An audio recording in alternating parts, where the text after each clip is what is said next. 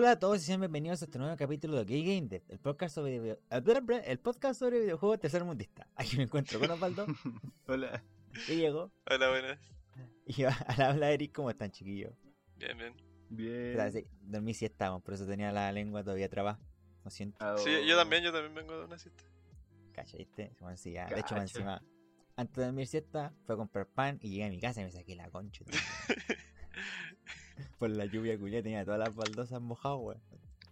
Me saqué la cresta, pero aparte de eso, estoy bien. Un poco dolorido, pero bien. Bueno, bueno. Eh, ¿Y qué hecho esta semana? ¿Ah? Eh, me terminé el.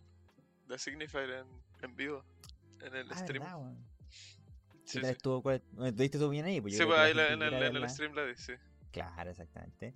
Eh, yo terminé el Demon Souls y hoy día el, un- el Resident Evil Revelations. Bastante Bueno, bueno, los bueno. juegos. El Revelation ahí, pero el Demon Souls muy bueno, weón. ¿Tú, Osvaldo, nada que comentar?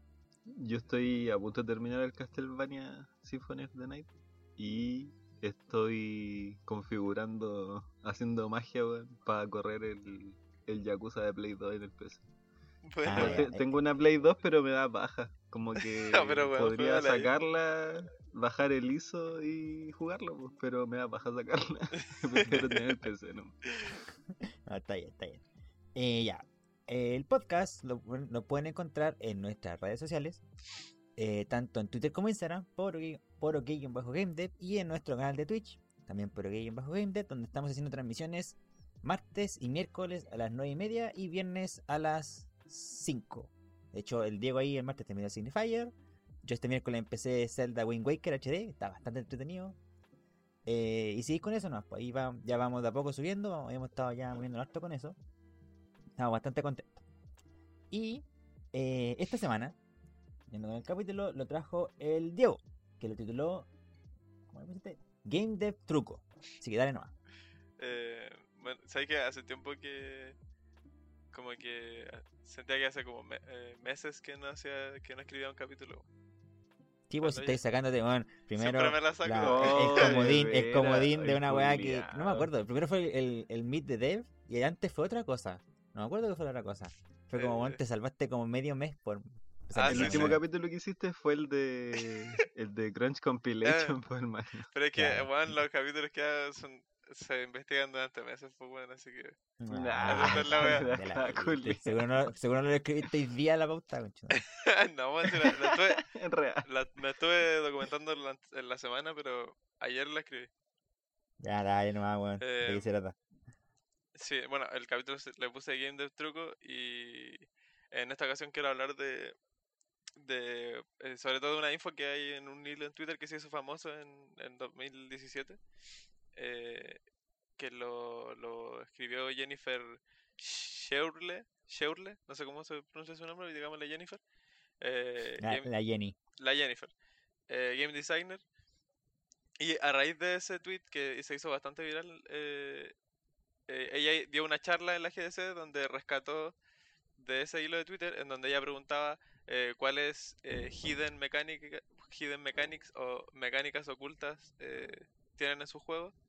Eh, sacó de, de- varias respuestas de devs, eh, tanto de juegos muy indies como de juegos AAA, eh, como truquitos que escondían, eh, que escondieron mucho game designer y, game devs en general en, los juegos.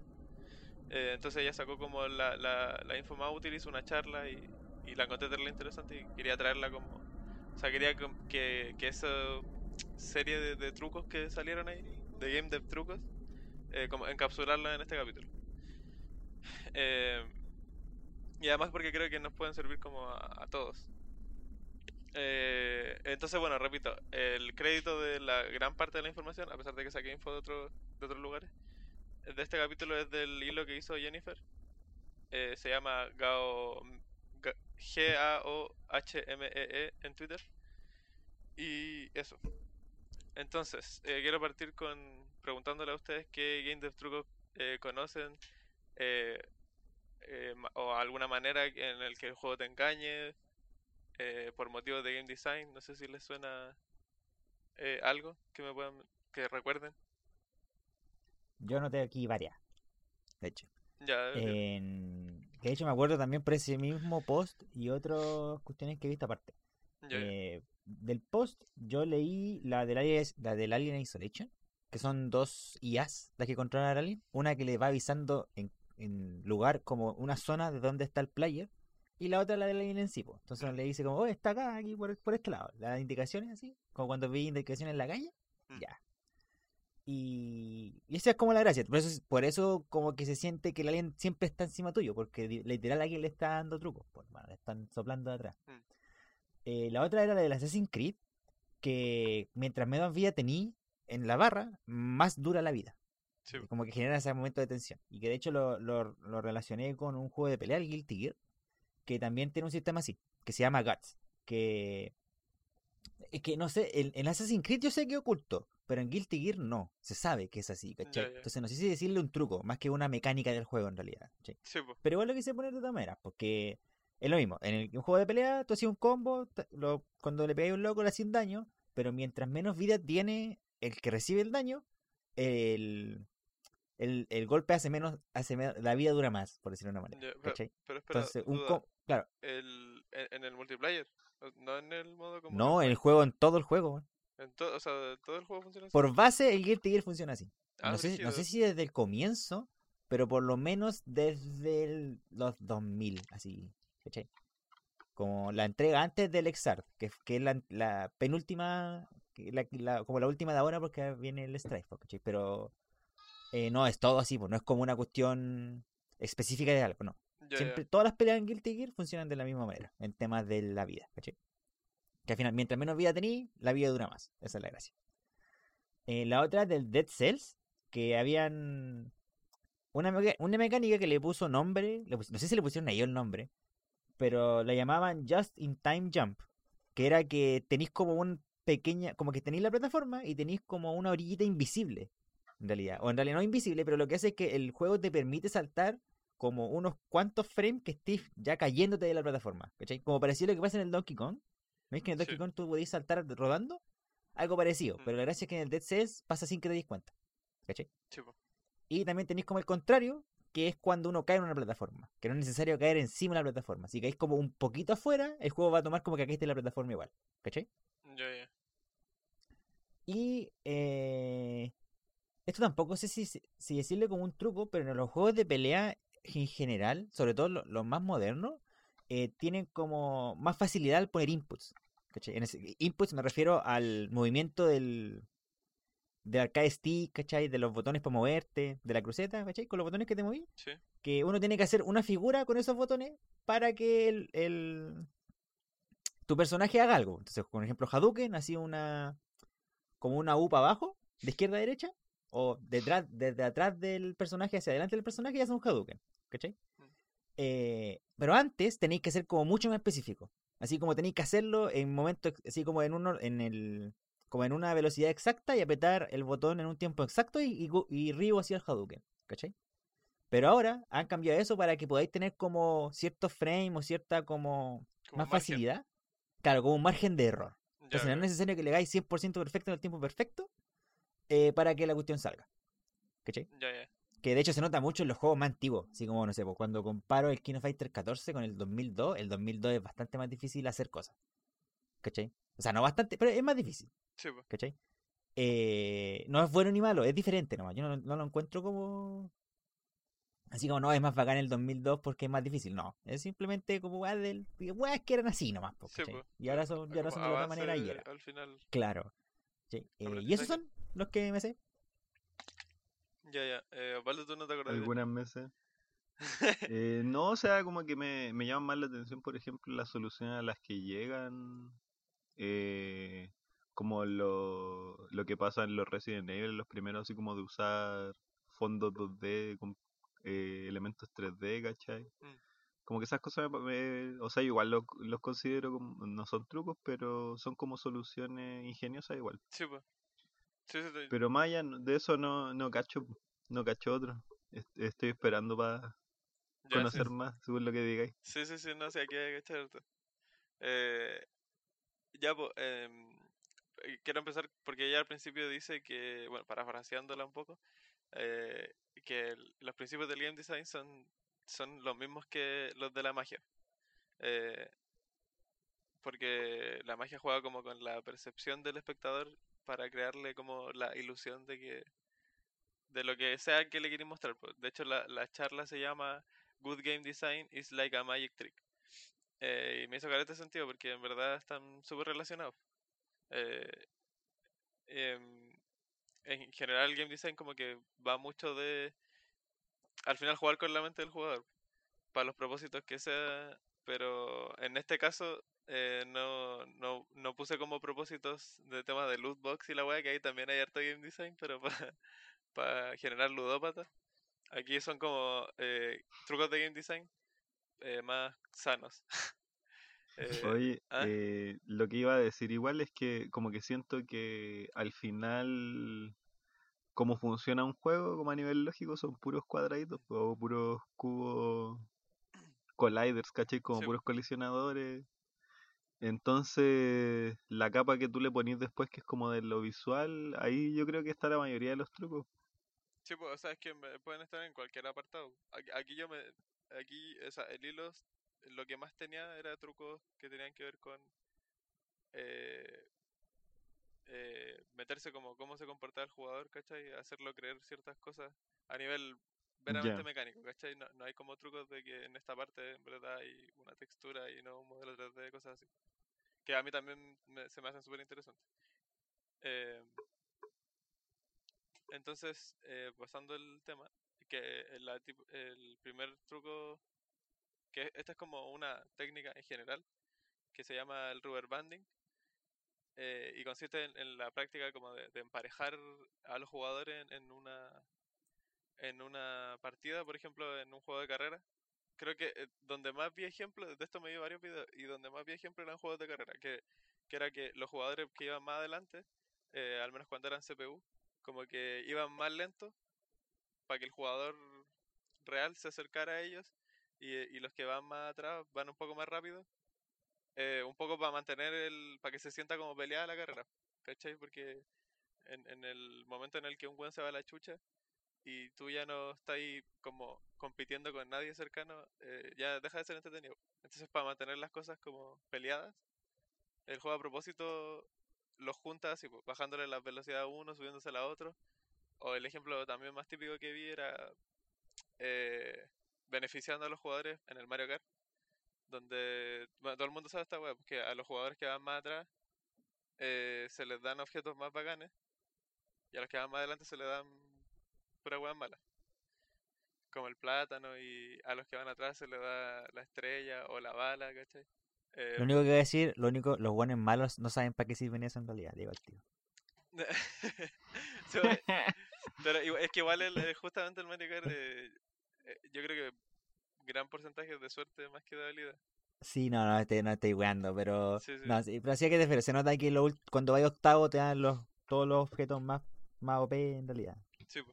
Y, y también, o sea, porque el, el Mario el Mario Kart, más que un juego de carreras de simulación, es un party game al final, ¿cachai? Entonces, es como que el fuerte está en que se generen estas peleas y de, pasarse al último momento y la weá. Y el juego lo logra súper bien haciendo ese, tipo de weá. Hay gente que no le gusta justamente por eso, porque hay más suerte que habilidad. Eh, em, pero sí, pues ese es el rubber banding. Eh, no sé si lo habían cachado antes. O Sí, lo, po, lo habían por el- percibido. lo- Bueno, con el Mario Kart. Sí, bo, sí, con el Mario Kart. Pero también, No sabía que se llamaba así. Eso. no, sí, lo- de hecho lo conozco por el LOL.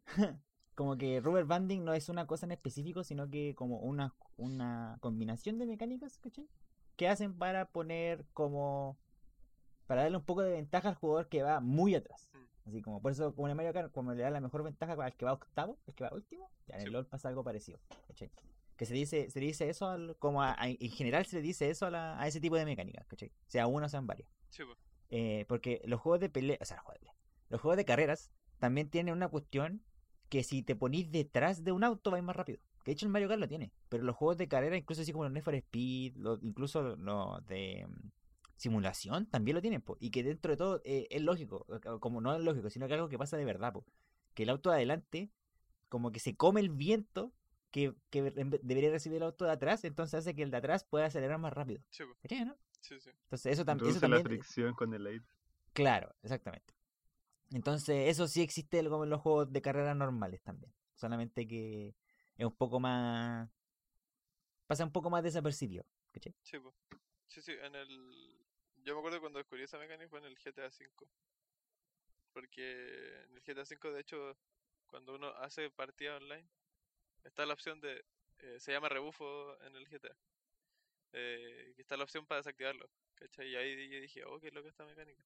Porque de hecho salen como líneas de aire a los, a los lados del auto. Entonces, eh, sí puede ser algo que también se aplica. Eh, el siguiente es Coyote Time, que es un poco lo que mencionó el Eric al principio, que se, está sobre todo relacionado con los plataformeros. O cualquier juego con control de plataformeros, verdad.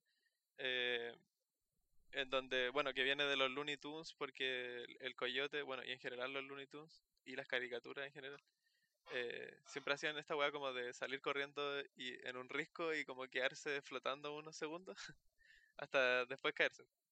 ¿Cachai? Entonces por eso se le bautizó así. No sé quién, quién lo bautizó así, pero eh, Coyote Time se le dice, o Ghost Jump eh, también lo encontré, salto fantasma, que consiste en dejar al, al jugador eh, durante unos milisegundos, un ratito más después de caer de la plataforma, eh, que el input de saltar siga funcionando.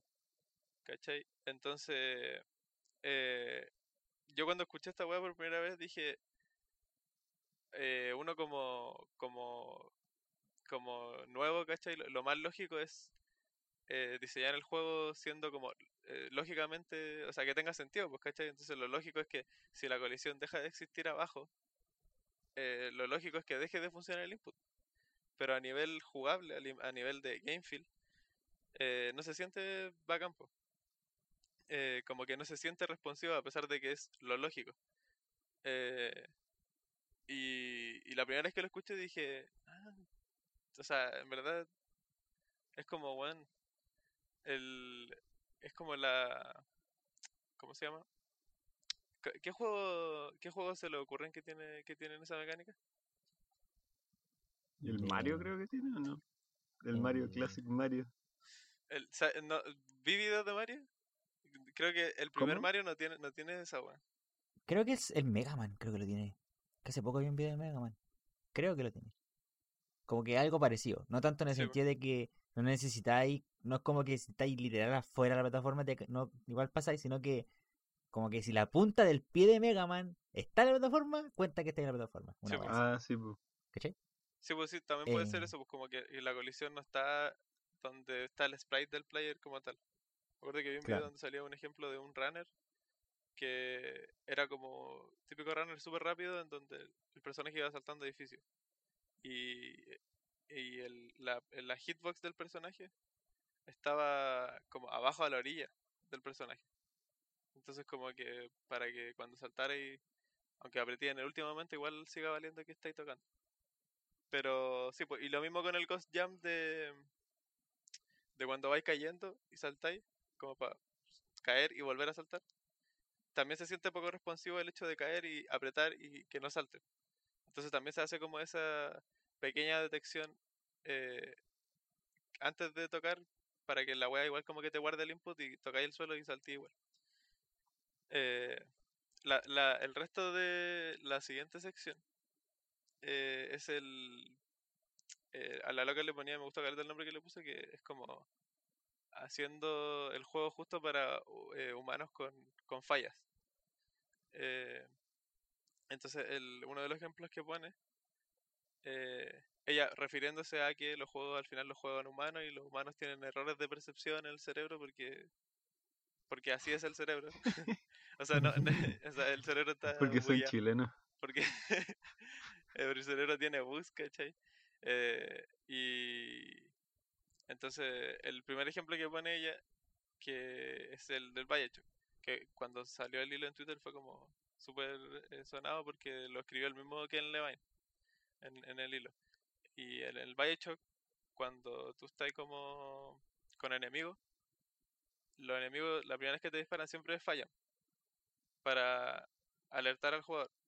Esto porque el, el, el Bioshock en general está pensado como un juego que te quiere contar una historia, entonces, eh, bueno, más adelante de hecho menciono otra técnica que ocupan, eh, está enfocado en que el jugador no se muera todo el rato, pues, ¿cachai? El Bioshock no quiere, no, no pretende ser Dark Souls.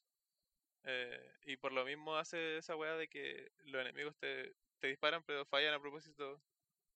Y me parece una solución terrible elegante porque quizá otra solución hubiera sido, no sé, po, ponerte una weá en el HUD que te diga, te están disparando, ¿cachai? Pero el hecho de que estén programados para que fallen es como una weá muy orgánica de que ocurra. Eh, entonces la, la quise poner acá. Eh, otra, otra que me pareció muy interesante eh, fue una del Gears of War, juego que yo no jugué en su momento, pero cacho más o menos de qué. Y según eh, datos, el 90%, ju- el 90 de jugadores que, que juega en la primera partida en un multiplayer y pierde, eh, nunca más vuelve. Eh, sobre todo en juegos que el multiplayer es opcional. Y no sé, pues también era creo que el 95% de jugadores que los matan, o sea, no, que no matan a nadie en la primera partida, también se van.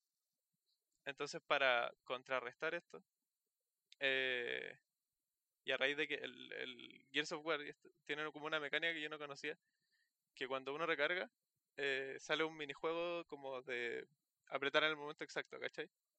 Entonces tú ya, tú gastas todas las balas de un arma, te sale para recargar, apretáis y te sale un, un minijuego en donde va avanzando una barra y justo cuando pasa por un punto tenés que apretar. Y eso hace que se recargue creo que más rápido y además que te da un boost de, de daño. Entonces ocurre que como es una mecánica un poco rebuscada, porque por lo general en los juegos shooter como que tú recargáis nomás, eh, lo- los devs, la- a la gente nueva que entraba a jugar, esa- eso lo detectaban por los logros del, del Xbox Live. O sea, si tú no tenías ningún logro del multiplayer ni nada, es porque nunca habías jugado online. Entonces la gente nueva que entraba eh, le daban ese, ese boost eh, de bonus de daño que te da el hacer la recarga bien a los jugadores de como por default. Porque mm, está claro que no les iba a salir. O, o que no estaban acostumbrados a la, a la, a la primera, ¿cachai? Como muchos jugadores eh, avanzados que ya seguramente les salía la mecánica cada rato. Entonces siempre tenían el boost de, de daño. Y en principio como que igual lo encuentro arriesgado porque, o sea, literalmente le estáis dando ventaja a un jugador, pues, ¿cachai?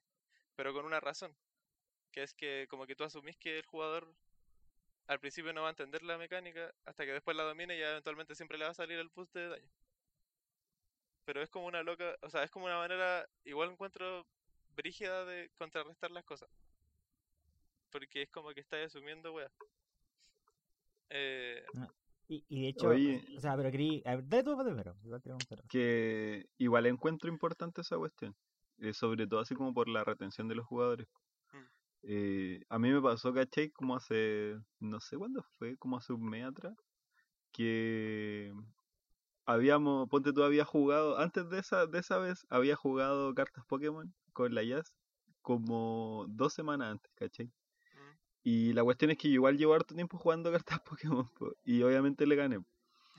Y en, en la siguiente partida, ¿cachai? Que fue mucho tiempo después, la última vez que jugamos, eh, como que llegó un punto en la partida en la que eh, como que yo tenía todo para ganar, ¿cachai? Pero dejé que siguiera jugando y me ganó, pues. Y esa weá hizo que eh, quisiera seguir jugando, onda, como que siempre pasaba que jugábamos una partida y dejábamos de jugar. Mm.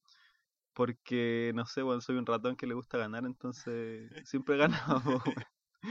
Pero esa vez que la dejé ganar me di cuenta que eh, eh, como que eso le motivaba más a jugar. pues, Y siento que debe ser así con la mayoría de los players. pues, Y que también tiene que ver con lo del Bioshock. Pues es más, es- siento que es más satisfactorio como el sentir así como que... Porque tú no sabís que están programados para fallar los, Sí, po. los, Claro. los enemigos. pues. Entonces, o sentí así como, oh, lo esquivé, o oh, de suerte no me llegó. Entonces, ¿qué vaya a hacer? Vaya a buscar un lugar donde cubrirte y para poder ponerte a pelear al tiro. Eh, Sí, lo mismo en el Gears of War, que eso es como ya un- una motivación mucho más grande de como para poder engancharte. Y siento que otro juego que lo hace también es el Free Fire, parece. Que, que, eh, yo me acuerdo que lo, lo instalé una vez, hace como un par de meses, y jugué varias partidas y resultaba que como que en todas las partidas salía así como en los primeros lugares, pues caché. Y después caché que te emparejaban con bots, pues, y como que los bots tienen nombre así como muy de usuario normal. Y no sé, como que pues solo para retenerte en el juego. O sea, obviamente es- en esa en ese sentido lo hacen con una un afán de de tener más público nomás, ¿cachai? Por Sí. ejemplo, en el Bioshock tiene un una capa más de pensamiento en cuanto, o sea, como orientado al, al lo que es game feel, ¿cachai? Game design, para que el jugador lo pase bien. Sí, Mm. pero el juego Ah, no, yo- pretende matarte todo el rato. No, no es la weá que quiere hacer. Claro, quiere que siga avanzando si lo que quiere es que vaya la historia. Sí. ¿Cachai? A, a mí lo que me pasa con el, el- con el, el Gears of War me choca un poco, weón. Con el Bioshock no, porque el Bioshock es un juego single player. Pero eso a mí, como se esté, ya da lo mismo, ¿cachai? Dentro de todo. Y, y que tiene mucho sentido por el, tiempo, por el tipo de juego que es Bioshock, ¿cachai? Si Bioshock es como un shooter con una tremenda historia.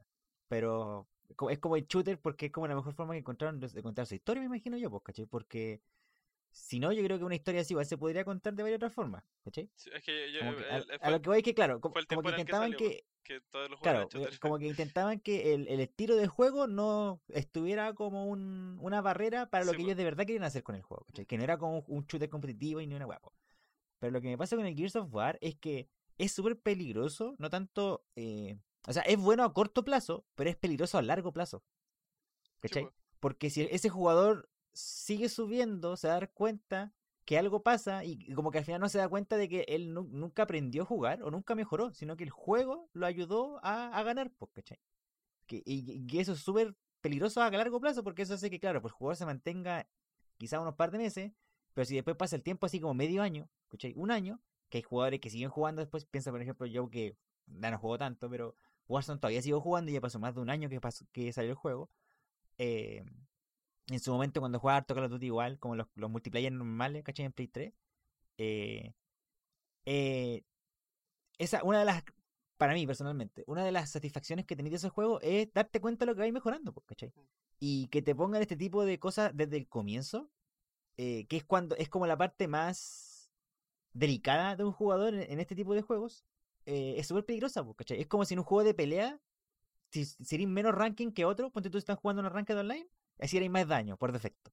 ¿Cachai?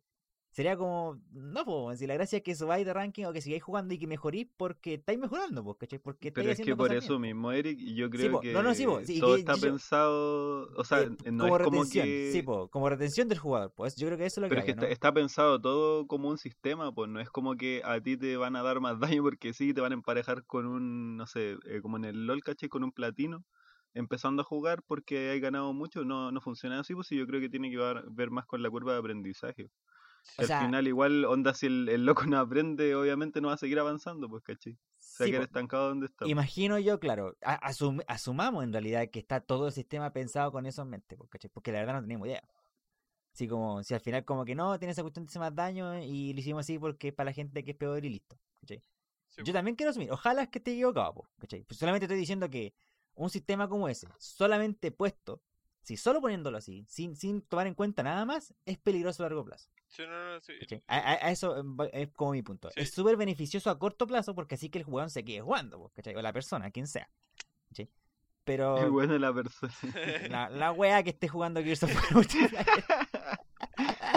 eh, perdón, para los que juegan Gears of War, pero ah, saben a lo que voy, po. Sí, Eh, si está bien pensado, claro, po, como, como, como corresponde, la cuestión puede llegar a funcionar súper bien, po, ¿cachai? Y yo me imagino yo que estuvo bien pensado y funcionó súper bien por la cantidad de gente que juega Gears of War Online. Pero si alguien lo, como si es que a alguien se le ocurre, están pensando una idea, tienen como su idea loca, están ya escribiendo como un tipo de juego, tienen que, este tipo de mecánicas tienen que ponerlas pensando en el juego total, como en el ecosistema del juego. ¿cachai? No podéis llegar y ponerla así como Sí, algo individual. ¿cachai?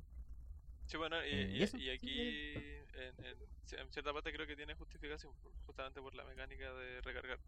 Yo creo, y esto no lo, no lo llegué a, leer, o la loca no, no lo mencionó en la charla, pero eh, porque ella decía que eso estaba linkeado al sistema de logros de, Xbox Live. Entonces el juego detectaba si teníais logros de multiplayer. En el, yo cacho que en el caso de que sacara un logro de multiplayer como matar a un weón, te quitaban el boost, ¿cachai? Y, y ahí- de ahí en adelante, cuando el juego asumía que sabía hacer bien la mecánica de la recarga, te jugaba igual que el resto nomás. No es que como que te va a Bueno, dejar. va. durante meses. Veamos, vaya a saber cómo era la weá. Pero, pero sí, pues es que en este caso tenía justificación, bueno, estaba metida por meter. Eh, por eso me gustó la, la idea. Aunque, no, sí, pues, aunque sí, la también idea es pienso que pero, también eh, pienso pero que y- arriesgada. Sí, también te entiendo en Sí, esa parte. sí, a- eh, más que nada era así como, por muy justificada que esté, no podía llegar y ponerla. Eso era, eso era como el tema. Eh, Ya, bueno, la siguiente bueno. sección es, eh, se llama Creando, se- creando Tensión. Eh, y bueno, aquí también entra el tema de, de lo que mencionaba atrás del Bioshock, que era lo de que el, jugador, el, el enemigo dispara la bala a propósito. Eh, y también había eh, hicieron otros sistemas para como mantener tenso al jugador. O sea, en parte.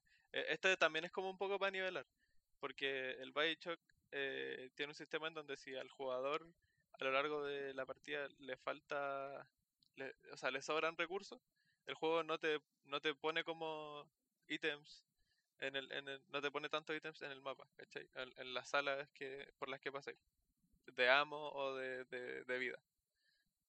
Eh, y, y viceversa, pues, si, si tenéis si tenéis pocas weas te pone harta. Eh, el, tema es que cuando implementaron el tema de la plata, porque en el juego hay máquinas expendedoras, eh, si el juego te daba toda la wea, la gente nunca compraba en máquinas. Entonces, en el caso de que tú tengáis harta plata, el juego tampoco te, te pone harta wea en el mapa para que eso te obligue a comprar eh, cosas en la máquina expendedora. Eh, tanto balas como como eh, recarga de vida. Y, y, y es loco porque me acuerdo que cuando yo jugaba el juego, eh, en verdad yo terminaba ocupando casi todo. Es verdad que al final del juego llegáis como, como que siempre tenéis de todo. Al menos eso recuerdo del, del Bioshock 2. Eh, entiendo que por las mejoras que tenía hasta ese punto del juego. Pero eh, siempre sentí que fue como muy... Como que fue una curva súper piola. O sea, como que... Oye, Diego, ¿Mm? ¿Tú recordáis si cuando jugaste, porque igual The Last of Us eh, es como una experiencia parecida a Bioshock? Sí, sí. O sea, como que intenta ser muy narrativa, combinado con supervivencia. Y según yo, el The Last of Us está muy, como que en este lugar aparece esta wea eh, si estáis jugando en tal dificultad.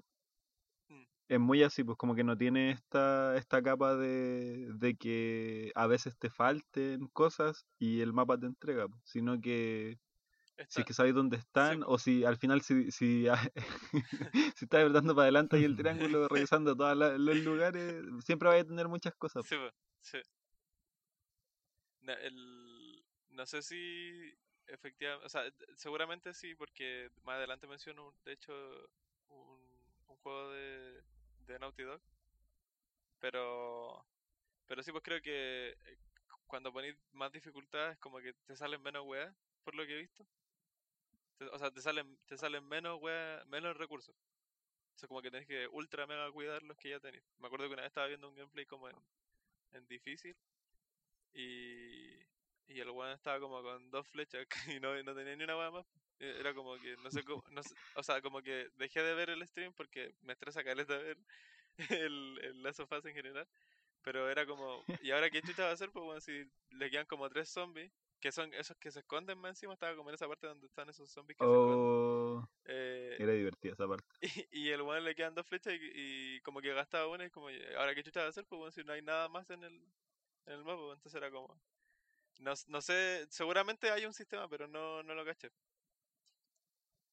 Eh, el, bueno, el, otra persona también comentaba que los juegos de Lego también hacían la, la, de, la gran hecho que era que el, el, el enemigo que te, o sea, el primer enemigo que te disparaba, eh, fallaba la, la bala y en el caso de que te llegara la bala, eh, eh, la primera bala no tenía colisión, pues, así que no te hacía nada.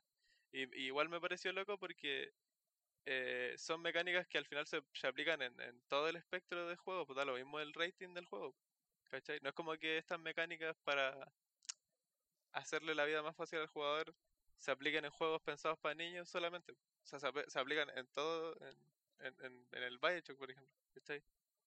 Eh, y es loco porque yo dije, yo, yo pensaría que las mecánicas para hacerle la vida más fácil al jugador están o sea, se aplican en juegos para niños chicos. Pero en verdad no, pues, se aplican en juegos para gente de toda la edad. Yo creo que eso igual tiene que ver con que eh, es como algo, o sea, es algo que va más allá de la edad, lo del Mm. juego, sino que tiene que ver más con los comportamientos así como innatos de- del ser humano. Sí, sí, sí, es loco eso. Me parece interesante.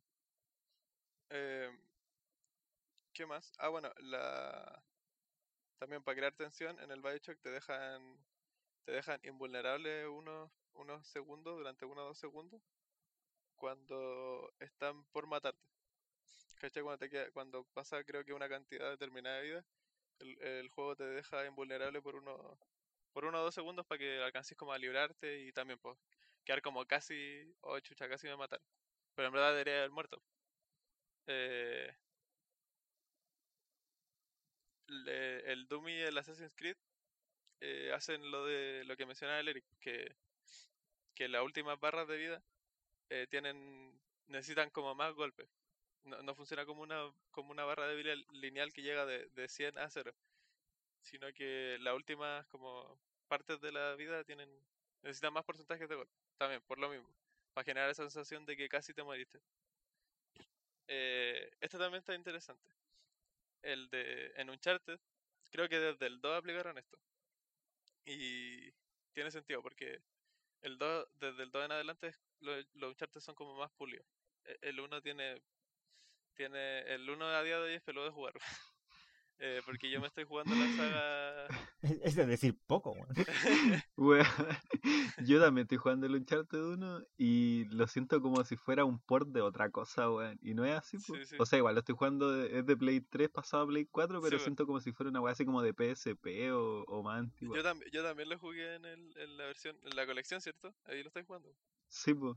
Sí, sí, yo también estoy, lo estoy jugando ahí. Ahora estoy en el 3.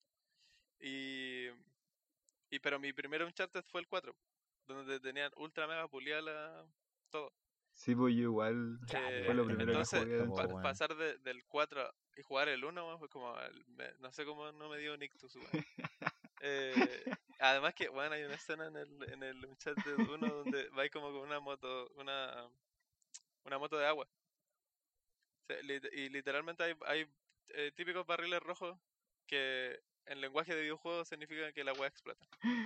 Eh, y entonces, el- el- como que la escena te pide ir rápido porque te están disparando, pero de repente el juego te pone barriles rojos que explotan y, es como, y, la, y la moto se controla como el orto, entonces tenés que frenar y para esquivarlo, es bueno, es- no sé quién chucha se de esa pero de ahí aprendieron bastante porque nunca más volví a ver una escena parecida en ninguna más wea.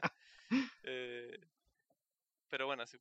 Eh, bueno, en, en lo- bueno, sabemos que los juegos de Naughty Dog son bastante de, narrativos, triangulitos, avanzar, triángulos. eh, y son, son hartos de, de mezclar las escenas scriptadas con la, con la cinemática. Eh, y a mí me gusta caleta eso. Eh, entonces el, el juego eh, aplica una técnica porque los Uncharted son hartos de... Tienen hartas escenas como de de que Nathan salta y como que se agarra justo al final de una wea. eh, y queda como colgando. Entonces hay una escena que mostraba que de hecho le pasó a alguien de Naughty Dog. eh, de ejemplo que era como una escena como de bug, ¿cachai? Como se veían los números en la esta. Y el juego como que detecta eh, la velocidad en la que vais subiendo, como escalando la esta, las plataformas, para cal- hacer calzar justo el, el momento en el que se va a caer eh, con la cinemática, ¿cachai? O sea, da lo mismo que el jugador que es menos hábil y que se demora más en llegar arriba, eh, es- o sea, se demora más en llegar que el jugador más hábil que eh, salta y llega al tiro. A los dos les va a ocurrir que van a llegar justo cuando la weá está a punto de caerse. O sea, Ah, ¿Cachai? oh. y esa weá está muy, eh, me parece muy bacán, pues, porque independiente de tu habilidad como jugador, a los dos les va a ocurrir esa sensación de que, chucha, casi llegue. Y va a Claro, porque al final lo importante, lo importante de esa parte del juego no es escalar, weón, es sentir que estás a punto de caerte y que llegaste Sí, justo, weón. Sí, pues, ¿cachai? Y, eh, y me, me gustó Mm. Caleta porque es un recurso que ocupa Caleta, sobre todo en Uncharted. Eh, y además comentaba que a nivel como de, de pega, eh, simplifica más la pega, porque lo- la otra opción es como tener que animar los diferentes tipos de llegada, ¿cachai? Y eso es más pega. pero este sistema como que alivia la carga un poco ahí porque detecta cómo juega el jugador y hace calzar justo la wea para cualquier tipo de jugador. Entonces, eh, es bacán en ese sentido. Eh, No, se me cayó. Ahí volví, ahí volví. ahí. Eh, eh. Em, una, mm, mencionaba que una de las filosofías de Naughty Dog siempre es dar el beneficio de la duda al jugador. Y tiene sentido porque eh, sus juegos son en gran parte narrativos. po. Y morir caleta en una, en, un, en una escena scriptada, sobre todo en Una película. en una película, Claro. eh, saltarse la cinemática en, en un juego de PlayStation. Eh, em, morir caleta en una escena scriptada es fome, pues, weón. Eh, y me acuerdo que me, me, me pasó caleta a veces en el primer Uncharted. Eh, menos así en el cuarto. Eh, que cada escena casi la pasé a la primera y se sintió bien, pues. Se sintió que estaba haciendo lo correcto, lo que tenía que hacer y la weá... eh, o sea, eh, además de que yo estaba moviendo al personaje, la weá se veía de la raja. Eh, y bueno, lo mismo en las sofás. O sea, como que los juegos de Naughty siempre pretenden verse como si fueran una cinemática, a pesar de que tú estás manejando el personaje. Y eso lo logra hacerle bien. Lo otro que también me parece interesante es el Spec Ops The Line. Y eh, la, granada eh, funcionan con un con un tema de, bueno, eh, supongo que la mayoría de juegos cuando uno tira una granada, eh, la granada hace un radio y, y si están los enemigos están dentro de ese radio les hace daño, ¿cachai? Es como básico. Pero aquí en este caso es como que cuando tú tiras una granada en el Spec Ops The Line, cae en el suelo y el- desde donde cae hace un radio. Y si los enemigos están dentro de ese radio, como que los enemigos entran en modo alerta y, y como que timean el tiempo exacto para que al correr de, de, la weá para salir del, del radio, del, donde hace daño la granada, queden justo y como que exploten justo a la orilla del radio, ¿cachai? Para que genere ese efecto de que tiraste la granada y justo le hizo daño y como que salen volando para todos los lados. Anda como que salen corriendo en el momento exacto para que le llegue igual la wea. y, y tú quedáis como, ah, bueno, la, la hice. A pesar de que realmente si hubieran, si hubiera sido realista hubieran salido corriendo al tiro, a ninguno le hubiera llegado nada. Eh, esa wea me gusta caleta. Como que un truco te lo rebusca igual. Eh, y eso, bueno, sobre todo porque el juego te quiere hacer sentir poderoso. Eh, y a mí me gustan los juegos que te quieren hacer sentir poderoso. Eh, y, y bueno, y en, en otra parte agrupé como los trucos que conocía o trucos que encontré en el hilo que me parecieron interesantes. Eh, y el primero es de los que... Aquí listé varios que sentía que no cabían en las otras categorías. Eh, Ah, ya.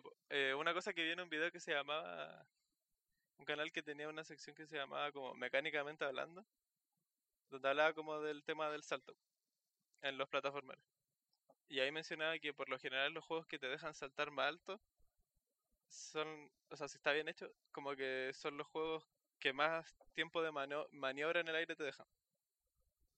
Eh, igual tiene sentido. Para que. Porque, por ejemplo, ¿cómo, en el sal- ¿cómo es el salto en el Castlevania? Eh, en los aire? primeros. Sí. Ah, ¿Podéis moverte en el aire en el Castlevania? en los primeros no. O sea, no lo recuerdo bien, pero como Mm. que es- era un salto en diagonal hacia adelante, muy incómodo. No, no podí.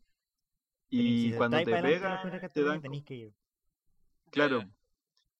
Pero, por ejemplo, en el que estoy jugando ahora es más cómodo, pues tú sí podís moverte en, el aire. Y cuando vais cayendo también, como que podéis maniobrar más. Ya, ya, ya. Sí, igual, igual eso es como una decisión. Por ejemplo, en el Ghosts and Goblins. eh, también entiendo que ahí el, salto es. Si saltáis, el personaje va a hacer el arco sí o sí. po. No es como que en el aire te podéis ir para otro lado. Eh, sí, pues ah, eso es más que nada una decisión. ¿Cómo quieres que se sienta el, el salto del, del jugador? Si, si quieres que se sienta como floaty, como el del Super Meat Boy, ¿cachai? Tosco, ¿no? Sí. ¿Cachai? Tosco. Es- Eso sí, cuando dicen tosco así es porque esa cuestión ya es vieja, po, weón. Sí, un plataformero sí, que haga eso, eso. Sí, bueno. un son- que haga eh, eso que no podés moverte en el aire ya no ex- ya es difícil, weón. Yo creo que, claro, es porque peludo, no sé era si como pensar, oye, pero ¿cómo podemos hacer saltar a este mono? Y lo dejaban nomás, pues como que Sí, po. Sí, pues. Claro. Eh, pero no, el, el, el, salto como mecánico tiene caleta de matices, la cago. Eh, me, Sí, me es acuerdo que una vez, para una, no sé, buscando script de plataformero, eh, encontré con un canal que el loco estaba haciendo dev, como un devlog de un plataformero. Y el loco liberó el script po, de, de C Sharp. Y yo lo ocupé en un proyecto mío para que para no programar el plataformero yo, po, porque qué baja. Y el script literalmente La tenía como picardía, la picardía del.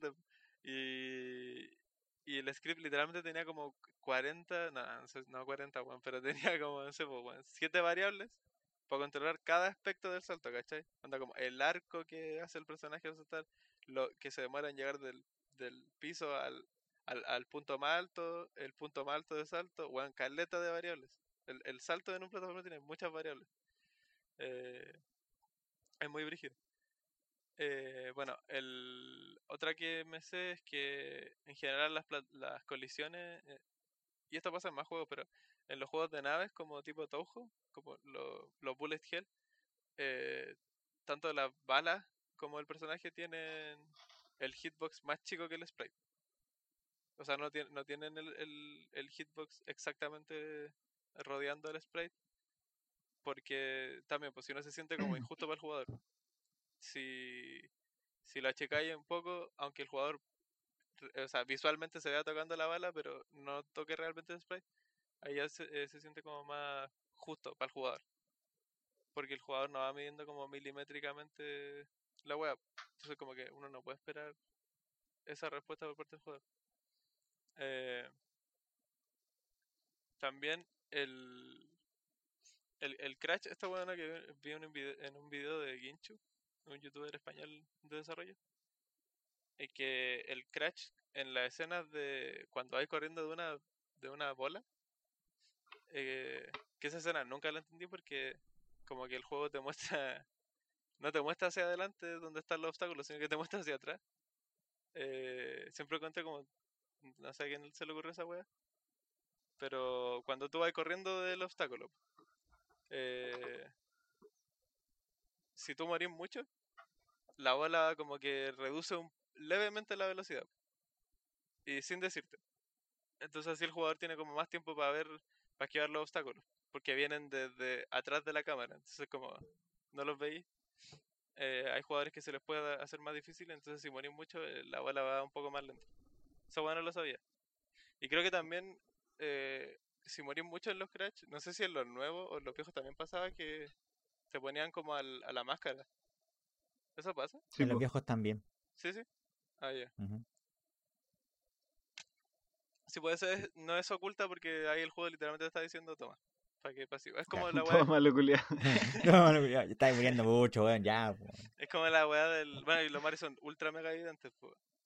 Eh, que los Marios como que de hecho hay un Mario que te suelta un mensaje si mueres mucho. Eh, Claro. donde sale como, ¿quieres ayuda? Eh, y hay otros que son más... No, que, no querés buscar otro pasatiempo. y hay otros que son más, más sutiles y te- como que te dejan el cubo con el, el power up eh, super invencible. Pero, pero sí, pues igual encuentro que bacán que, exista, que existan esas ayudas, porque al final ayudan a la accesibilidad. Eh, hay un loco que comentaba, eh, Alex Towers, eh, hay un juego que se llama High Octane de la Play 1, yo no lo cachaba, que es como de carreras y hay varios tipos de vehículos. Eh, la weá es que en el juego, cuando uno está seleccionando los vehículos, que pueden ser como un auto, una nave, son son súper variados. Salen como stats, ¿cachai? Tipo que sale como velocidad, peso. Eh, entonces todo- todos los vehículos tienen diferentes stats. En, en la Y salen diferentes stats. Pero a nivel lógico, el loco comentaba que cuando estaban haciendo el juego no alcanzaron a, a, a diferenciarle los stats a los autos. Entonces todos los autos tienen literalmente los mismos stats. Pero, pero a nivel de UI sale que salen stats diferentes. Entonces, eh, es chistoso porque varias gente le respondió al, al tweet diciendo, weón, yo cuando chico jugaba esta weá con amigos y, y literalmente peleábamos por decir cuál auto era mejor, weón. Pero por una weá meramente de percepción, porque el juego visualmente te mostraba que los stats eran diferentes, pero a nivel lógico eran todos iguales, weón. Así muy loco. Hicieron una tier list de la wea de los Sí, weón. Jurando, jurando que las weas eran diferentes. Eh, bueno, esto lo comentó el, el, el- Osvaldo, que varios juegos multiplayer te emparejan en las primeras partidas con bots para que eh, se sintáis bueno y sigáis jugando. Eh, también había un comentario de un dev del, del Left 4 Dead. O sea, no sé si era un dev o era un jugador que se dio cuenta de la mecánica. Pero el, el, el juego como que a propósito tarjetea al, al jugador que ha recibido como menos menos agro de, por parte de los zombies. Eh, eso yo no lo sabía. El, el Left 4 Dead también tiene hartos sistemas para hacer la dificultad dinámica. Según cómo, cómo se desempeña el equipo, te tira más o menos hordas de zombies. Eh, Sí, de hecho, aquí dice eso del agro, es que eh, los zombies tarjetean al que tiene, al que recibió menos agro o al que está más lejos. Eso también es interesante. ah, sí, sí. Al que está solo, pues sí, pues si Sí, estáis sí, sí. solo te Si persiguen solo- al tiro. Claro, ¿cachai? Ah, verdad, sí, sí. Oh, ¿se, se acuerdan de ese live que hicimos jugando Left Sí, 4 Dead? ah, Oh, no, sí, weón. hermano. Sí, man, si hará falta jugar Smash después, weón. Anda, anda bien poniendo la Nintendo, weón. Eh, Para matarte a palo. eh, en el Devil May Cry sale que que los enemigos que cargan, o sea, como los Beat Charging Enemies, no he jugado el Devil May Cry, así que no cacho a qué se refiere, salen que no empiezan a cargar hasta que los muestra la cámara. Eh, cosa de que no carguen fuera de cámara y como que te envistan, supongo, sin tú estar viéndolo. Eh, Bueno, ahora, ahora que terminé en el Revelations, el que me acabo, me lo terminé día, de hecho. Pasa esa weá porque hay un enemigo que carga y de repente te, te pega de atrás tuyo, pues es como puta la weá. Es como, molesta. ¿sabes qué? Ahora que, claro, es súper molesto. Exacto, es, su- es como puta. No es como, ah, ya me toca matar a este amigo. Es como puta la weá, ya salió este mono culiado otra vez, Sí, weón. po- porque como que como jugador ni siquiera tuviste la oportunidad de intentar esquivarlo. O sea, no- Claro, porque no lo viste derechamente. Claro, así que, bueno, un 7 ahí por los del Devil May Cry, weón. Eh, el, el Rami Ismail comenta, comentaba que en el Left Trouser, juegazo por cierto, eh, un juego donde maneja como una nave, es como de récords, ¿cachai? Como que tienes que durar vivo lo más posible y cada vez se va llenando más de nave y balas disparándote. Eh, y eh, comenta también por la, la misma, que la- las primeras balas que esquiváis son como a propósito, para que te sintáis bueno. Porque el juego al final después se vuelve un caos de balas. Pero al principio, No, no, ¿Mm? la- las primeras balas eh, siempre fallan, eso, eso es sí, pues siempre falla. No, no que las esquiváis. Eh, sí, o para que sintáis que la esquivaste justo. Las primeras, las primeras naves que salen siempre fallan las balas. Eh, en el Fable 2, en el Fable, un juego como de simulación. Es como un Sims en el. Es buenísimo, weón. ¿Tú, tú, tú lo has jugado? Yo he visto gameplay. ¿no? Pero el Fable, el Fable es como un. Es como un Skyrim, weón, ¿o ¿no? Una wea así. Sí, tengo entendido que sí, como loco, un sí. RPG, sí, un RPG en Sí, tiempo po, real sí, que tiene como un... La gracia del juego es que tiene un sistema de... como karma, así como de acciones, Sí. pero Sí, po. rígido, ¿cachai? Así bien, bien hecho. Yo jugué el primero y es súper bueno. Eh, sí, yo he visto gameplay del, del 2, creo. Y de hecho está anunciado el 3, pues. Eh, el... Bueno, la cosa es que cuando, cuando estáis... espérate, Ah, ya, bueno, si, si, el, si tu perro se queda como lejos de ti, porque puedes tener una mascota, supongo, eh, respawnea como cerca del player, pero fuera de cámara. Y esto lo hacen varios juegos, que como para que no se vea tan feo de que la haga como pop-up cualquier objeto. Bueno, en el, en el GTA, por ejemplo, cuando tú llamáis para que te traigan un vehículo, eh, la- la- el, el vehículo siempre aparece fuera de fuera de cámara. En el, en el Cyberpunk funcionaba a medias. Porque yo muchas veces Como en todo en el Cyberpunk. Porque la intención seguramente era hacer aparecer el, el vehículo fuera de cámara, pero yo muchas veces lo vi aparecer frente a mis ojos. Spawners. Sí. Eh, Oye, ¿ah? yo había. una vez me contaron, no sé si había leído, no recuerdo, pero era algo así como que cuando los autos en el GTA 5 parece, se quedaban como pegados, ¿cachai? Los autos que andan por ahí. ¿Mm? Como que fallaban los colliders y se quedaban pegados a los modelos, ¿cachai? Eh, las weas como que explotaban y así se reseteaban, como que esa es la forma de resetear el bug. No, te- no tenía idea, weón. No, no sé si es, no sé si es así, pero igual sería chistoso. Igual Eh, suena posible, weón. Sí, no, seguramente quizás. Pero tú dices como que se meten dentro de un modelo, así como que se hagan eso. Como O sea, como que van dos autos que por error se clipean, ¿cachai? La weá no pueden seguir avanzando porque se enredan los colliders, po. Ya, ya. Y como cuando detectaba esa weá el juego, lo explotaba a los dos. Que, de hecho, creo que me ha pasado, weón. En, en el online A mí me ha pasado. ¿Has visto autos explotar? Sí, a mí me ha pasado, pero yo pensé que era porque se hacían, porque los otros se hacen daño, pues. Yo pensé que era como que los colliders se quedan pegados y se hacían daño así infinitamente y hacía que eventualmente la va a Sí, explotar. yo cacho. ¿Cachai? Sí, como que por, por lógica, el hecho de que estén chocando. Ah, Claro. también puede ser como una forma indirecta de arreglar el bug, weón. Mm, Claro, una wea así. eh, Eh, oye, de, esto- de los ejemplos aquí también, el otro juego que pasa eso en el Dragon Age Inquisition. Que yo me acuerdo que intent- como que siempre llamaba, bueno, yo intentaba ver al caballo culiado weón. Como que yo lo llamaba y daba vuelta la cámara y la weá aparecía donde estaba mirando antes. Era como puta la weá, weón. Pero sí, pero ahí como que me di cuenta, claro, pues para que la weá no se vea tan fea, siempre hacen spawnear al caballo atrás tuyo, Sí, pues. ¿cachai? O bien lejos. Por ejemplo, en el Red Dead 1 también pasa eso. Cuando llamé al caballo, sí. siempre aparece así a la concha de su madre, ¿cachai? Pero es por eso, porque, porque el caballo lo están empauneando a- a- por Sí, allá, po, po. ¿cachai? Y, y tiene todo el sentido, la verdad. Es súper buena, buena idea, weón. Eh, sí, bueno, el The Witcher también hace lo mismo con el caballo.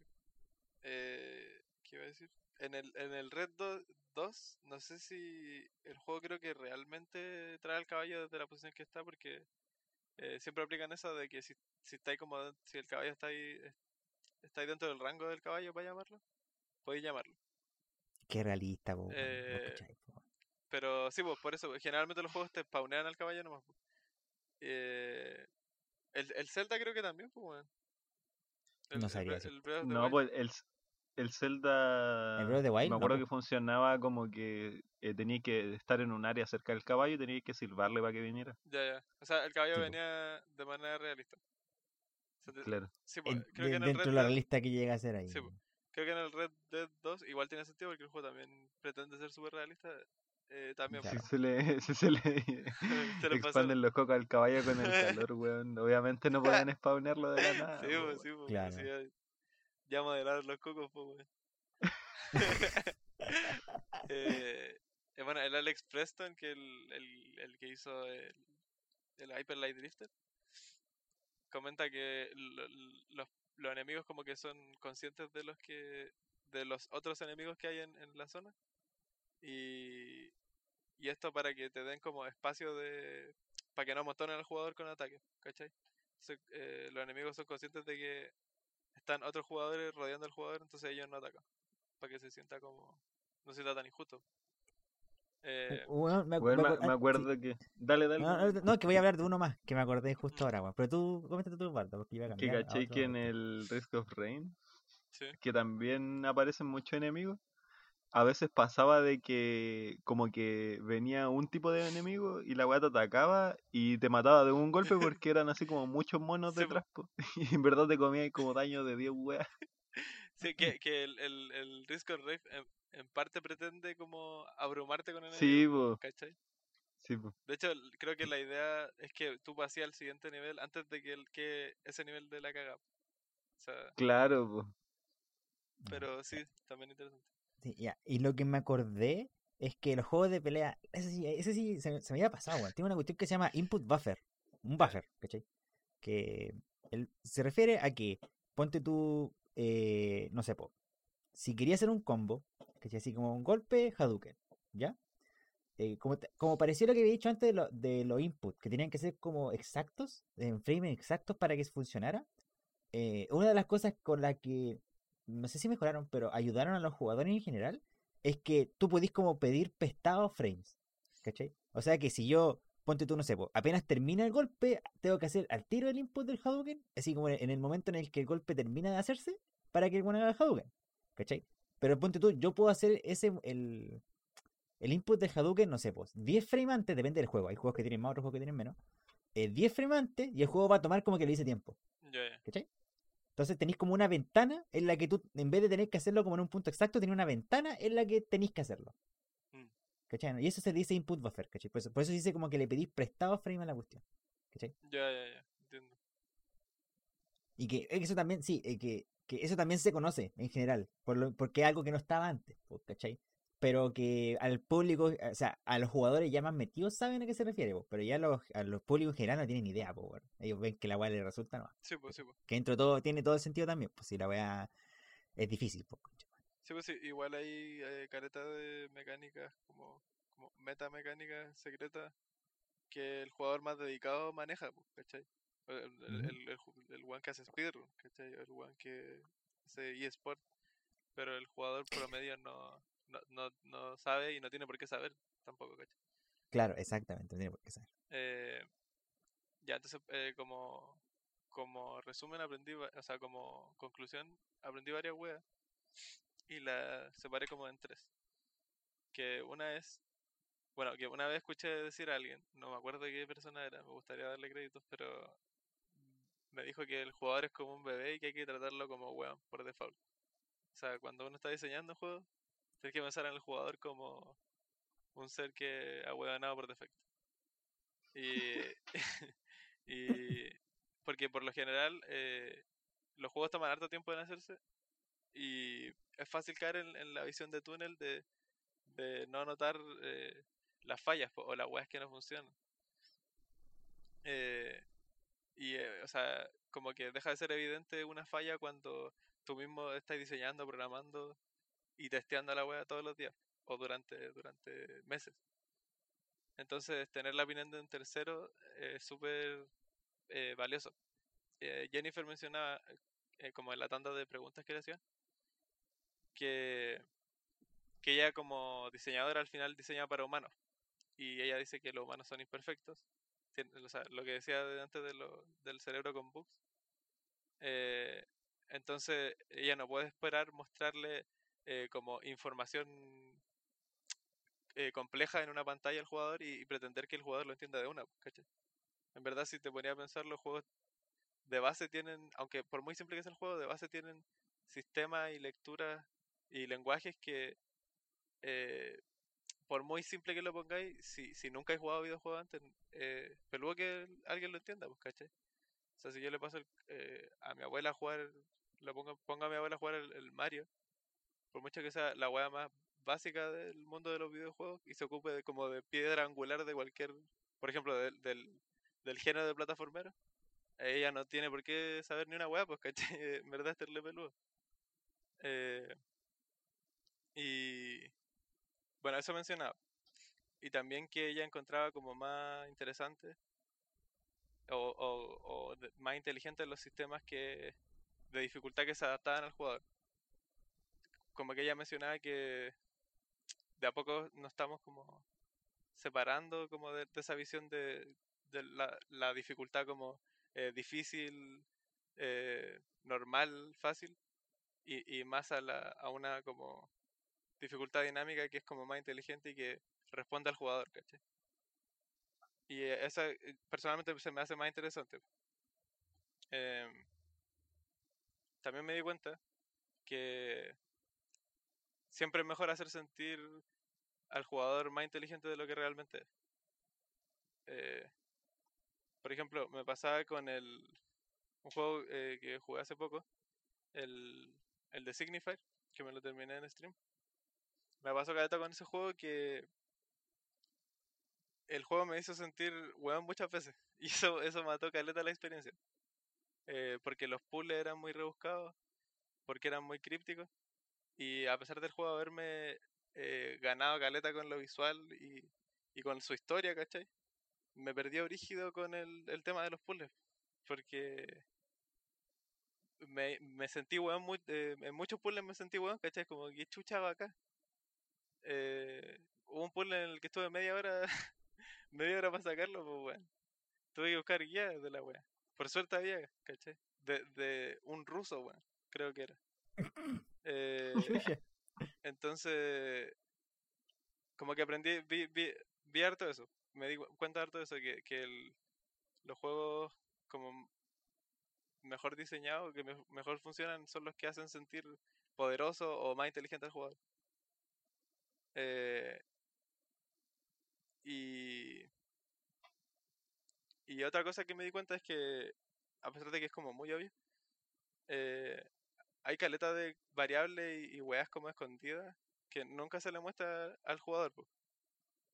Eh, por ejemplo, por ejemplo la wea del Gears of pues, que hablábamos, que al jugador directamente se le esconde que está haciendo más daño, o sea, o que, o que tiene el boost de daño, ¿cachai? No se, no se le muestra ahí, po, supongo. Eh, y así muchas mecánicas escondidas, porque en verdad son valores que podríais mostrar, pero funcionan mejor no mostrándolo. Porque en el momento en el que el jugador se entera que puede hacer más daño es como, ah, la weá injusta, ¿cachai? Eh, entonces eso es una weá que me di cuenta, que en verdad el- al final del, del, del día, el, el juego final que le da al jugador eh, le muestra las variables exactas nomás, pues, ¿cachai? Las variables que queréis que le muestre. Eh, y eso. Esas son como las conclusiones a las que llegué. Mm, no, está- no sé, es que, pucha, a- me, me choca un poco lo del signifier, ¿cachai? Como el tema ese de que te hizo sentir weón, pero me pasa más que nada porque Signifier es un juego súper narrativo, po, ¿cachai? Es como lo que pasó con Sí, el po. Bioshock, que si juego narrativo, ¿para qué vaya a hacer una weá tan difícil, Sí, weón? ¿cachai? Dale un poco de ayuda al jugador, pues yo creo que, claro, en ese sentido, pues, ¿cachai? Que... Porque igual, ponte tú, me acuerdo de juegos como los juegos de puzzles. Así como, este juego es de puzzles. Mm. ¿cachai? Así como, si, si un juego es de puzzles, yo creo que ahí la idea es in- intentar no hacer eso, por lo menos. O, ah, para mí, como, si siento yo que. ¿Cómo lo explico? Que si un jugador se pega tanto tiempo, hay veces que quizás es culpa del loco que hizo el puzzle antes que del jugador. Sí, yo, yo por defecto siempre atocho la culpa al diseñador. Nunca al jugador. Claro, que es como que para mí hay cierto margen en el que sí, en este, en este punto, como de aquí a acá, claro, el jugador tiene que haber tenido un poco de culpa, ¿cachai? Como viendo lo que hizo, etcétera, etcétera. Pero después hay otro margen que es como, no, aquí ya el, el que tuvo la culpa el diseñador, pues, ¿cachai? Y, pero yo creo que este tipo de trucos, para mí, va encaminado al tipo de jugador que tú querís que juegue el juego, ¿cachai? Sí. O como para, o cuál es lo que, para, cuál es lo que tú quieres que sea el enfoque de tu juego, ¿cachai? Como volviéndole del Bioshock, como por ejemplo, que si lo loco era un shooter, pero que ellos sabían que la gracia del juego es la historia, hagamos cosas para que la parte de shooter no sea tan brígida, ¿cachai? Sí. Entonces, para, para ayudar como va a- a- que, que- y que al final le resultó dentro de todo, o sea, no solamente con eso, pero eh, al final Bioshock se queda como una, una, como una gran como entrega narrativa en los juegos, ¿cachai? Como un, una- un ejemplo, como una de buena narrativa en los juegos. Osvaldo, Eh, espérate que le quiero preguntar ¿Ah? una cosita a Osvaldo. no, no, sí, pero es- eso era lo que quería decir de todas maneras. Dale, no. Ya, ya. Eh, ¿Tú qué, qué pensáis de, de lo que comentábamos recién sobre el... Del signifier, No, no, no, no, sobre... Sí, bueno, tiene que ver un poco con el signifier, que me refiero a lo de eh, hasta qué punto el... O sea, ¿quién tiene la culpa? ¿El, el jugador o el...? el- mm, sí. ¿qué crees Mira, yo creo que el cuando el jugador se aburre, es culpa del jugador. Porque sí, o sea, pero cuando te aburrís, pues que es distinto a frustrarse, ¿cachai? A que te parezca injusta la wea. Porque siento que si algo está bien diseñado, siempre te va a parecer justo, parecer normal, no sé, un sistema, Claro. ¿cómo se llama? Como coherente, sí, pues, así- ¿cachai? así- sí, sí, sí, sí, sí. Pero si es que al player, o sea, si es que el player se aburre, es el player el que se está equivocando en elegir juego. O sea, es, es lo, lo que pienso yo, que por lo menos me ha pasado a mí, pues, ¿cachai? Porque me he obligado a jugar weas que sé que no me gustan, pues, ¿cachai? Y sé que me aburren porque porque no están hechos para mí. pues. Y sé que le gusta tanto a otras personas porque somos distintos tipos de players, no sé si me explico. Mm. ¿Sí? Sí. No, sí, sí, sí, te entiendo. Pero claro, pues por eso mismo, no sé, yo me acuerdo que estuve viendo en el stream, o sea, igual estuve, estaba como entre dibujando y viendo al Diego eh, eh, streameando, que bueno, el, el Diego se, y yo así como entre leyendo, o sea, entre haciendo otra cosa y viendo el stream del Diego y como escuchando lo que él decía sobre el juego, Y estuvo pegado mucho rato en un puzzle que yo como que pensaba así, bueno, tiene que hacer esto, tiene que hacer esto. Y bueno, estuve mucho rato como con la respuesta ya hecha mientras el Diego intentaba buscar la weá, ¿cachai? Entonces siento que en ese sentido eh, te faltó ver capítulos de Doctor House, weón. Sí, sí. Sí, no, pero este, sé que es súper buena esa, esa como reflexión, Osvaldo. Me gustó Caleta. Sí, pero, puta, este ejemplo igual es ya un clásico del podcast. Pero es lo que me pasó a mí con el Breath of the Wild, weón. ¿Cachai? Por eso digo yo que el Breath of the Wild no es un juego malo, es un juego bueno, pero a mí no, a mí me aburrió. Entonces es culpa mía. Por eso siempre he dicho, es culpa mía. Eh, Sí, a mí pues, no sí. me gustó el juego culiado y chao, ¿cachai? Siempre digo, digo que es malo, pero es broma, no, no, no es en serio. Bueno, el juego es bueno, es un muy buen juego. Si al 99% de gente le gusta es porque el juego es bueno, ¿cachai? Eh, pero, por ejemplo, ta- también me gusta porque me pasó cuando hace poco me terminé Code Verónica X en el Play 3 y el final es frustrante ese juego, Y como que estoy viendo y sí, como que en general ese juego no es un buen juego en varias partes, ¿cachai? Y, y estuve viendo y claro, ves porque el juego está mal hecho en algunas partes. Sí, a- sobre todo en la parte final del juego. ¿cachai? Y a mí me terminó frustrando. O sea, llegó al punto en el que, bueno, ayer le había comentado a los chiquillos acá, pero yo lo tengo en la Play 3 que la tengo desbloqueada. Le metí cheats a la weá, porque decía, esta última parte no la voy a poder, hacer- no voy a poder pasar ni cagando con lo que tengo. ¿Cachai? Y estoy en- al final, final. O sea, ya para poder pasar esto tendría que empezar desde cero. Entonces, como bueno, le metí cheats a la weá, me puse bala infinita, vida infinita, y aún así me demoré, po, weón. Eso fue lo más por pico. Aún así me demoré caleta en matar al jefe final, weón. Mucho más de lo que pensé.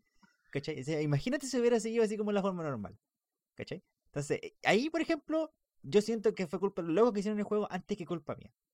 ¿Me entendí? Pero al contrario, con el Breath of the Wild me aburrió, pero es porque es un juego que no es para mí, simplemente. sí. ¿cachai? Y por ejemplo, se nota mucho ahora que estoy jugando el Wind Waker, porque es como un Zelda muy diferente al the Wild y a mí me encanta. Así, yo, si ven el stream, a mí me fascina el Wind Waker, lo adoro como juego, ¿cachai? Sí, pues, más Eh, clásico, pero, qué, qué buena forma de poner los baldos. Es que un 7, weón. Tenéis que haber tú hecho este capítulo, weón. Sale, Julia. si tenía que trabajar el Diego igual alguna vez. Sí. Eh, ¿Qué iba a decir yo? Ah, que Diego igual eh, me pasaba con el de Signifier, que yo encontraba muy novedosa esa mecánica de cómo resolver los puzzles, pues, ¿cachai? Esa cuestión de como... ¿Cómo se llamaba? El, específicamente así como dentro... Lo de los datos Claro. brutos. Sí, Sí, eh, siento yo que es una forma muy novedosa y por lo tanto, eh, como todas las weas que salen nuevas, eh, con el tiempo se van perfeccionando. ¿Cachai? Comparando, no sé, el salto del Castlevania 1 con el Castlevania que estoy jugando ahora, weón, es muy distinto, sí. Pero es que eh, Entonces también puede que tenga que ver con eso, pues con que eh, no sé si en como errores de diseño, pero eh, a lo mejor refinamiento de mecánica que al final son cosas que uno no, no sabe hasta que como que el, el sistema sale al público y como que ya tenía un espectro terrible amplio, onda, desde el que juega juegos de puzzle y como sabe, o sea, eh, muy familiarizado con eso, y una persona como tú que no, no juega tanto ese tipo de juegos, pues caché. Sí, pues sí, se cacha. Igual, eh, con respecto a la, a la mecánica de los datos en bruto, o sea, la mecánica de los datos en bruto consistía básicamente, a nivel mecánico, era tomar un objeto y ponerlo donde iba. O sea, a nivel mecánico eso era. O sea, lo que te decía dónde ponerlo era weas de la trama y eh, weas que veáis de los personajes, ¿cachai? Y weas que veáis Pero antes de eso igual tenéis como que encontrarle una forma a la wea, Sí, pues, ¿cierto? sí, pues, eso, eso era interesante. Ese- esa es la parte que yo te decía Sí, po. que es como muy novedosa igual. Esa parte a mí también lo encontré, es lo que más original encontré. Porque había, había otro, otro tipo de puzzles que creo que salían. que a mí me salió en un momento del juego que era como eh, calzar la, tu perspectiva con la de un objeto deformado. Y desde cierta desde cierto ángulo la weá se veía como se tenía que ver, ¿cachai? Eh, pero creo que eso, eso ya lo había visto en, otro juego. Pero pero sí, sí, la mecánica de, los datos en bruto y de, de formarla hasta que generara la forma que se supone que era. Era interesante. Eh, pero sí, por eso. Eh, también me parece interesante lo que mencionáis, de que al final, si la weá no es para ti, si el juego no es para ti, no es para ti, no, pues, bueno, ¿cachai? Te vaya a hacer otra weá. Pero yo por lo general Ah, pienso que, que sí, pues, o sea, partiendo de la base de que el, juego, el jugador está jugando un juego que quiere jugar, es siempre la culpa del, de- del diseñador. O sea, si el jugador no entendió la weá, es por alguna weá que no Ah, hizo el diseño. Pero, pero es que igual eh, te pueden bajar ganas de jugar FIFA y que no te guste el fútbol, pues, weón. Claro, no, sí. Mira, yo y creo que, va- obviamente vais a estar reclamando todo el rato mientras jugáis, pues, weón. sí, yo creo que deberíamos dejarlo ahí nomás, weón, porque una, Sí, pues, yo creo que es otro tema rato, sí. Sí, sí, Es otro tema esa weá aparte, pero aquí ya tenemos... Oye, yo quería somos- decir a- otra aparte cosa somos, igual, somos dos contra uno, así que cagaste, Diego. que ahora que caché, o sea, según lo que dijo el Diego, que era esta reflexión de como de que el juego, o sea, que es súper obvio eh, que el juego son como puras variables así como de números y lo que ve el jugador es como otra cosa muy distinta. Mm. Y siento que esa es como la gracia del, del game design igual, pues, como que tú para convertir tu idea en algo jugable, tenés como que aprender a hablarle a una máquina, pues, Sí, pues. a comunicarle tus ideas a una máquina. Pero esa, esa weá va a pasar por un filtro que sería la máquina. Y va a pasar a otra persona, pues bueno, entonces tenéis que, no sé, bueno, muy enredados como Sí, pasar de, de tu mente a la máquina a otra persona, weón. eh, que entienda como, no sé, ese lenguaje, weón. sí, sí, Es no. como Y, o traducir sea, yo creo una- que, pa- No, no, termina tú, perdón. que al final para eso sirven cosas, no sé, como el UI, te facilitan todo ese tipo de... O sea, facilita, facilita toda la comunicación, pues, weón. Es como si yo quisiera traducir al portugués, pero antes tra- traduzco de español a inglés y de inglés a portugués. Yo creo que así. Claro. Como que Sí, pues, estáis traduciendo, intentar traducir de un idioma con- pasando por un idioma antes. Que una cuestión así. Eh, y eso fue el capítulo, ¿no, Diego? Sí, sí. Ya, entonces. eh, bueno, estuvo igual interesante, entretenido, sobre todo también porque estos son el tipo de cosas que nunca se dicen. ¿Cachai? Que, y no se dicen en realidad porque yo creo que no hay espacio. O sea, si en el momento que hubo un espacio en la GDC se dijeron al tiro, pues, entonces, y apenas alguien preguntó y todos se empezaron a decir al Sí, tiro. Entonces, en realidad, no, no sientan, sí, pues, no sientan que son trucos, son como la receta secreta, una weá de hacer el game design. No, son cosas que Son todos weas del saben. día a día, del game Claro, son sí. co- cosas del día a día y lo más importante que yo creo que igual es, es importante decir acá que el game design, una que es difícil y la otra que nadie va a saber qué hiciste. Entonces al final mientras la weá funcione, sí, sí, sí. da- tú le das nomás, ¿cachai? Así de simple. Em, y eso fue, pues así que igual, muchas gracias por haber escuchado el capítulo. El Dieguito tenía unas últimas palabras que quería comentarte, algo igual antes. Sí, sí eh, quería dejarlo para el final porque al final ahora comentamos lo- las cosas off topic. Eh, pero sí, pues, eh, ayer eh, se anunció la- el fallecimiento de Kentaro Miura, el autor de Berserk. Y si bien no era como ultra fan de su persona como tal, sí de su obra, ¿cachai? Al menos de Berserk porque hizo otros mangas. Eh, básicamente porque gracias a él existe Dark Souls, ¿cachai? Y yo cacho que si no existiera Dark Souls, este podcast no, no existiría, básicamente. No, mentira. Pero, pero es- es como que gran parte de mis gustos máximos eh, se formaron a raíz de este weón. Entonces, creo que es como la primera vez que un weón al que le debo tanto se muere. Creo que nunca todavía no se muere ningún ídolo brígido, anda, como brígido, brígido, que, que yo admire mucho. Eh, este es como de los primeros, entonces quería, quería como encapsularlo en este, que quedara grabado en este capítulo. No sé si, no sé si queréis comentar tú algo, Eric. Eh, es como algo parecido, igual que eh, hay muchas cosas que me gustan que vienen de eso. Yo leí Berserk y en su momento, de hecho estuve todavía, bueno, ya, no va a salir ningún capítulo más, lamentablemente. Eh, pero también pues me gustó, no, no tuve una experiencia tan fuerte como otras personas que decían que llegó en un momento súper delicado de sus vidas y todo el tema.